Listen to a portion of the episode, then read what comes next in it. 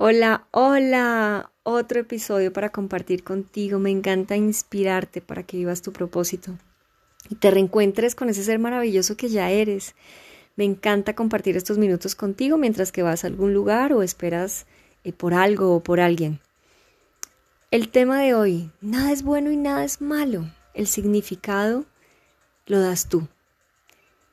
Todo depende de la oportunidad que encuentres en las adversidades.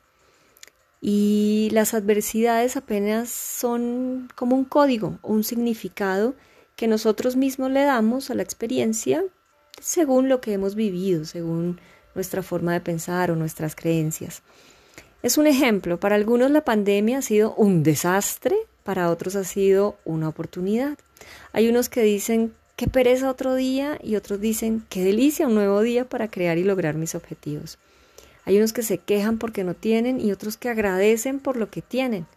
Unos que dicen, un año más de vida estoy viejo y otros dicen, un año más de experiencia y sabiduría. Y así podemos seguir, pero nada es bueno y nada es malo.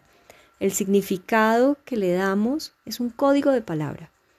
Si yo te digo que se me perdieron 5 dólares, puede que no sea mucho, pero si te digo se me perdieron 50 mil dólares, uy, es un montón. Es el mismo dinero y es tan importante el uno como el otro. ¿Te das cuenta? Es el significado que nosotros le ponemos, es el código de palabra que nosotros le ponemos a las situaciones. Nuestra mente está acostumbrada a etiquetar, a juzgar, a calificar y sin darnos cuenta empezamos a liberar químicos en nuestro cuerpo y emociones que nos afectan. Hasta nos enferman. Ya está comprobado que son las emociones quienes nos enferman. Todo esto está amarrado a las creencias y a las experiencias de nuestra vida.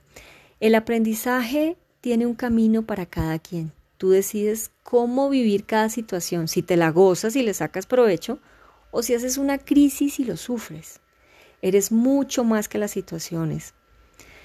Los mal llamados problemas en realidad son retos. No tomes nada personal. Mira la oportunidad de la situación. Sin ellas no sabríamos de qué estamos hechos. Sacan lo mejor de nosotros. Algunos dirían lo peor de nosotros. Pero al final son parte de la vida y nos hacen creer, crecer, nos hacen crecer. Son maestros de vida. Nos rotamos los roles de maestros y aprendices.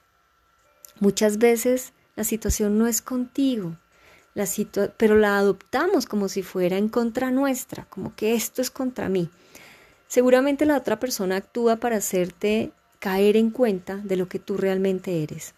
Un, por ejemplo, un llamado de atención de jefe, un reclamo de la pareja, no es nada más que un llamado a sacar lo mejor de ti. No lo tomes contra ti, es una oportunidad. No lo lleves al extremo, gózate la vida cada instante, ponle pasión a todo lo que hagas y ama intensamente, experimentate al máximo y no dejes nada al azar. Es tu responsabilidad cada situación y tienes el poder siempre, siempre de llevarlo a un feliz término. Todo lo que te sucede es perfecto y ayuda a tu evolución. Cuéntame una situación retadora para ti y cómo la llevaste a un feliz término. Me encantaría saberla y escucharla.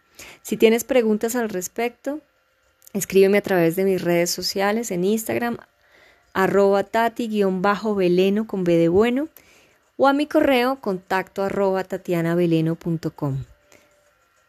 Espero que hayas disfrutado tanto estos minutos como yo y comienza desde ya a pintar tu propia realidad. Hasta pronto.